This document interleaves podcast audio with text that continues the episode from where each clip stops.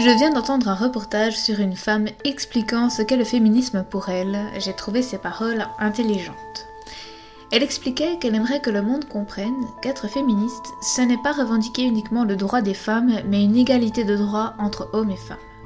Dans le sens où les hommes doivent avoir le droit de ne pas chercher en permanence la performance, qu'ils ne doivent pas forcément être le pilier financier de la famille par exemple, qu'ils peuvent communiquer leurs sentiments sans que ça soit signe de faiblesse, qu'ils peuvent déroger aux nombreux codes sociaux qui leur sont imposés.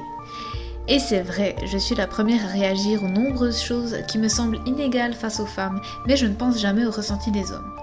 Je dois avouer que j'ai du mal de mettre au même niveau le droit de ne pas se faire siffler dans la rue avec le droit d'aller chez une esthéticienne quand on est un homme.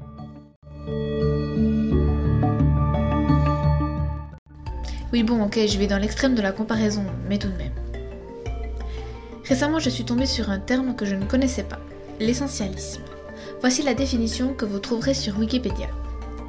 Le terme essentialisme désigne en sociologie l'idée selon laquelle hommes et femmes sont différents par essence, c'est-à-dire selon laquelle leur nature, féminine ou masculine, détermine non seulement leur physiologie, mais dans une certaine mesure l'être et l'agir. La notion opposée est le constructionnisme. J'ai découvert ce terme dans les livres de Gaël Baldassari, Kiffe ton cycle. Vous verrez la ref un peu plus bas. Le débat est sans fin puisqu'il reprend l'idée du match inné versus acquis, mais l'idée est intéressante. Les hommes auraient-ils tous à la naissance les mêmes facultés qu'on accorde naturellement à la féminité? Est-ce que notre manière d'interagir entre mammifères de sexe différents serait finalement le résultat d'une construction sociale et non pas de nature biologique? J'adorerais avoir un retour sur ce que vous en pensez, parce que le débat me semble vaste. Il y a déjà quelques mois, j'ai lu le livre Les hommes viennent de Mars, les femmes viennent de Vénus. Lecture ultra conseillée à tous les couples, je confirme. Bien que rédigé dans les années 90, ces lignes fusent de réalité et aident à comprendre le sexe opposé.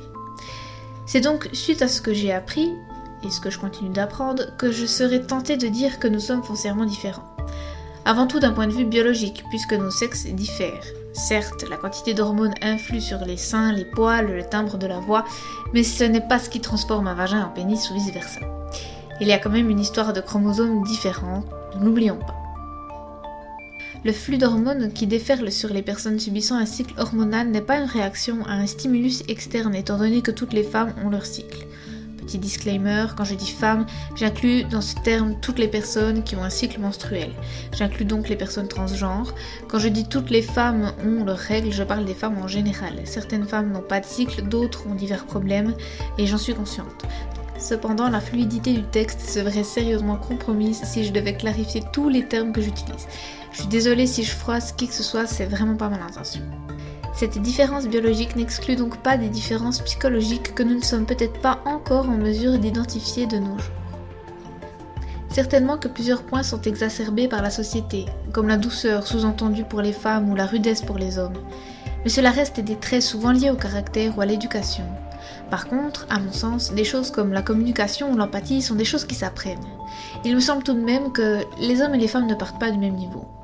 Je ne m'appuie sur absolument aucune base scientifique. Je constate juste que les nombreuses rencontres et amitiés que j'ai pu faire dans les milieux professionnels ou privés m'ont permis de découvrir des personnalités extrêmement différentes avec des passés tout autant différents. Malgré toutes ces différences, je suis toujours arrivée aux mêmes conclusions. Les hommes ont des traits propres à eux, les femmes propres à elles. Sauf que voilà, indéniablement, je suis une femme blanche vivant en Suisse. Difficile d'extrapoler mon raisonnement plus loin car trop de facteurs socioculturels changent. Il faudrait analyser des sujets du monde entier et faire fi de leurs différences culturelles. Sauf que voilà, notre milieu culturel participe à nous forger comme nous sommes. Voilà pourquoi une réponse dépassant le postulat est simplement impossible. Peut-être en 2542, quand les humains, s'il en reste, auront tous des puces greffées qui feront un bilan en temps réel de leurs données vitales, nous serons en mesure d'aller plus loin dans cette analyse. Qui sait?